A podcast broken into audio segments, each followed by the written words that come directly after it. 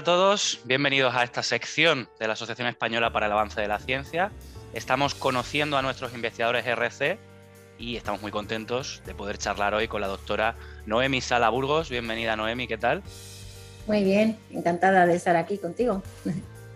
Y nosotros también. Noemi es investigadora en el programa de paleobiología de homininos del Centro de Investigación sobre la Evolución Humana, el CENIE, en Burgos, y dirige el proyecto Death Rebel, para el cual logró una RC Starting Grant. Death Rebel pretende rastrear en el registro fósil la aparición del, comportamiento funerario perdón, y su evolución a lo largo del Paleolítico mediante técnicas de eh, tafonomía forense pero quien nos puede explicar con detalle en qué consiste es precisamente Noemi. Así que si puedes contarnos un poco más sobre el proyecto, pues estamos deseando aprender un poquito más. Bueno, pues estupendo, yo encantada. Espero no enrollarme demasiado. Eh, bueno, efectivamente, el proyecto de Revol pretende eh, averiguar dónde está el origen o dónde se sitúa el origen en el linaje humano de uno de los comportamientos más extraordinarios del ser humano actual todas las culturas actuales eh, que conocemos tienen algún tipo u otro de manifestaciones funerarias. Ninguna cultura se mantiene ajena a, este tipo de, comportamiento. Entonces, lo que sí que queremos hacer es buscar cuál es el origen. El origen está solo en, los digamos, representantes de nuestra propia especie en el Paleolítico o se remonta más atrás en el tiempo en otras especies diferentes a la nuestra. Entonces, si viajamos hacia atrás en el tiempo, lo que sí que podemos ver es que los neandertales, aunque todavía sigue existiendo bastante debate al respecto, pero sí que es verdad que, el consenso más o menos es que los neandertales tenían comportamiento funerario. ¿Cuál es el problema aquí? El problema es que nosotros para leer en el registro arqueológico o paleontológico podemos diferenciar fácilmente unas manifestaciones funerarias que llegan bien hasta nuestros días y otras en cambio no son tan claras. ¿no? Entonces, por ejemplo, los humanos de nuestra propia especie en el Paleolítico tenían un comportamiento funerario que se basaba en los enterramientos, con unos ajuares, unas fosas excavadas, unos collares, en algunos casos, por ejemplo, de cuentas de mamut, en fin, cosas que son muy evidentes, que forman parte de un, comportamiento complejo en cuanto a la cultura de la muerte, y en cambio, en otros casos, pues esto no, tenía esa manifestación y por tanto es más difícil de leer, de, interpretar. ¿no? Entonces, en el caso de los neandertales sí que se ha discutido mucho eh, si estas especie, enterraban a sus muertos entendiendo como comportamiento funerario estrictamente lo que tiene que ver con el enterramiento. Pero el enterramiento es un tipo concreto de, comportamiento funerario, pero no es exclusivo. De manera, cuanto más hacia atrás viajamos en el tiempo, y lo que queremos averiguar es si los anteriores a los neandertales, por así decirlo, a los pre-neandertales, también tenían este comportamiento. Claro, cuanto más atrás en el tiempo viajamos, más complejo se hace la lectura de este, este registro arqueológico. Y por eso en The Revol planteamos el estudio de los restos humanos en sí mismos, porque muchas veces el estudio, digamos, de la taxonomía forense de los esqueletos nos puede aportar información sobre cómo llegaron al lugar donde los hemos encontrado. Y en algunos casos es posible eh, descartar otros escenarios para apuntar a la intervención antrópica para la disposición de los cadáveres y eso estaría apoyando eh, la, interpretación de comportamiento funerario o cultura de la muerte pues es muy interesante, ¿no? Y cómo se va complicando cuanto más atrás tiramos, imagino, ¿no? Es así. Ahora, cuando lo estabas comentando, que hablabas, bueno, precisamente de hallar ese origen del comportamiento funerario, también estaba pensando a la vez eh, en el por qué. Y me venían a la mente incluso ejemplos ya no solo en, especies de humanos o de homínidos, sino en algunos animales, ¿no? Que tienen un comportamiento hacia los cadáveres. No sé si es precisamente un comportamiento funerario o por qué está motivado y si esto es comparable con lo que estáis investigando, si buscáis también esas razones. Hmm. Pues mira, este, eh, este eh, pregunta es muy acertada porque efectivamente hay muchas especies, desde insectos, eh, primates, etcétera, etcétera, que efectivamente cuando muere un miembro de su grupo hacen algo con ese cadáver, ¿no? con, ese, con ese cuerpo muerto. Y eso podría, aquí en este punto convendría diferenciar dos conceptos diferentes que en Rebón manejamos, que sea lo que tiene que ver con el comportamiento mortuorio con el comportamiento funerario. Y ahí hay que diferenciarlo. Comportamiento mortuorio sería, digamos, cuando un miembro de un grupo de, la especie X em, eh, muere, otros individuos de ese grupo hacen algo con ese, con ese muerto. Y ese es un, comportamiento que tiene que ver con el momento y en el espacio en el que se produce la muerte.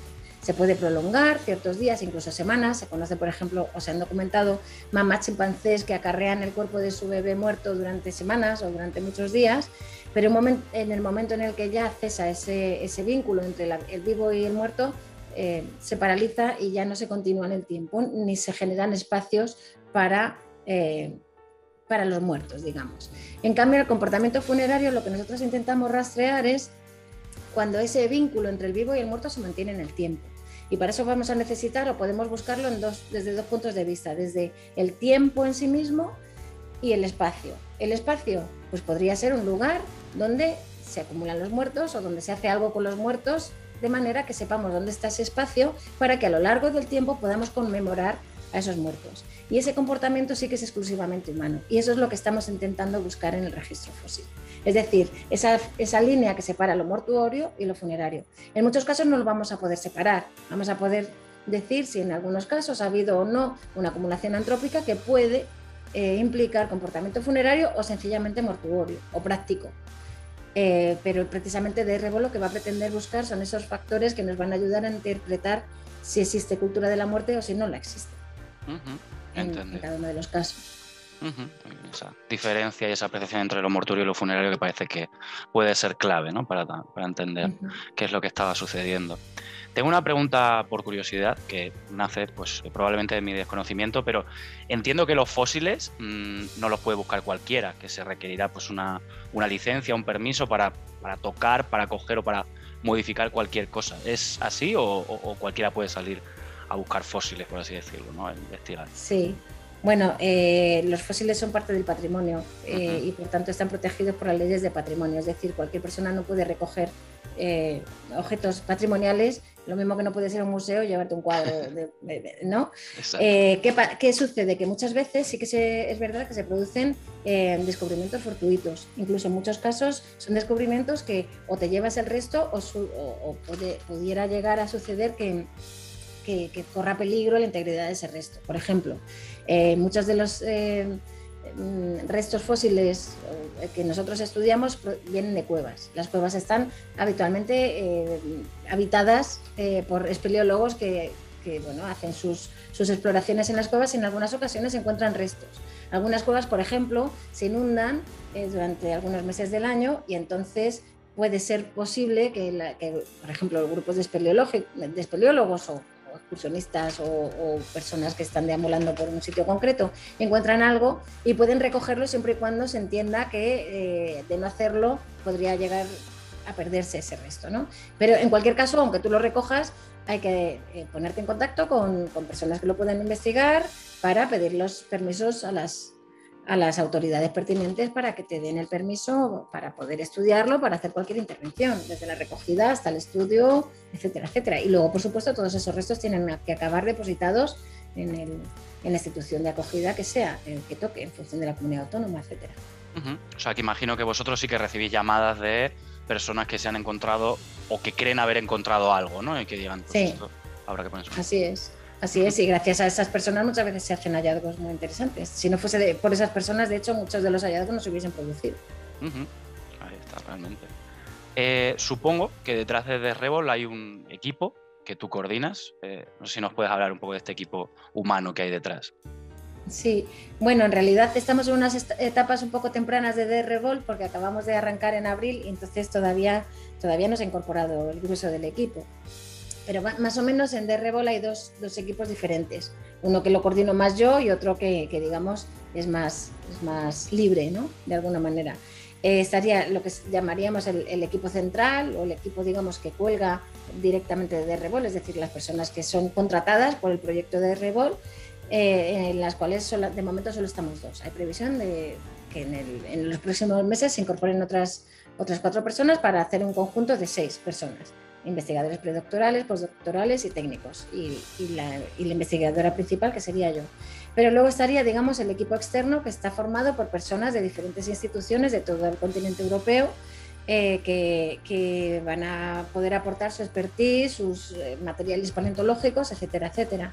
De manera que contamos con un equipo de más de 40 personas, eh, de investigadores, además de diferentes áreas de conocimiento, que van a aportar cada cual lo su parte eh, para que entre todos logremos, logremos rastrear en el registro fósil europeo todo esto. Pues y ese sería, digamos, el equipo externo, que engloba un montón de gente. Equipo muy eh, completo, amplio para encarar este, este desafío o estos desafíos que plantea eh, Death Revolt. Antes de terminar, siempre nos gusta preguntar al investigador, a la investigadora, por los resultados soñados para el proyecto en concreto. ¿Cuáles serían en este caso? Pues mira, eh, la hipótesis, digamos, el órdago que le echa de rebola al registro fósil es eh, no solamente creemos que los neandertales tenían comportamiento funerario, sino que además el órdago es que sus antepasados también lo tenían. Entonces, sí que nos gustaría poder dar, digamos, encontrar el arma humeante en los yacimientos, eh, el, candidato más, digamos, em, probable donde se pueda rastrear más cosas sería el yacimiento de Atapuerca de la Sima de los Huesos, eh, donde tenemos más restos y por tanto más posibilidades de rastrear este comportamiento. Nos gustaría encontrar el arma humeante para poder diferenciar entre mortuorio y funerario en este, en este contexto. Y ya poniéndonos a soñar a lo grande, nos encantaría encontrar otros lugares, porque si lo conseguimos demostrar en un yacimiento, pues es muy interesante, pero no deja de ser un yacimiento. ¿no? Mientras que si logramos encontrar otras simas eh, de los huesos en otros lugares donde podamos rastrear esto mismo en esa cronología tan antigua, pues sería, sería, sería la carta a los reyes que, haríamos desde DRU. Pues ahí está, pues a ver si eh, llega lo que pedís, eh, que seguro sería muy interesante.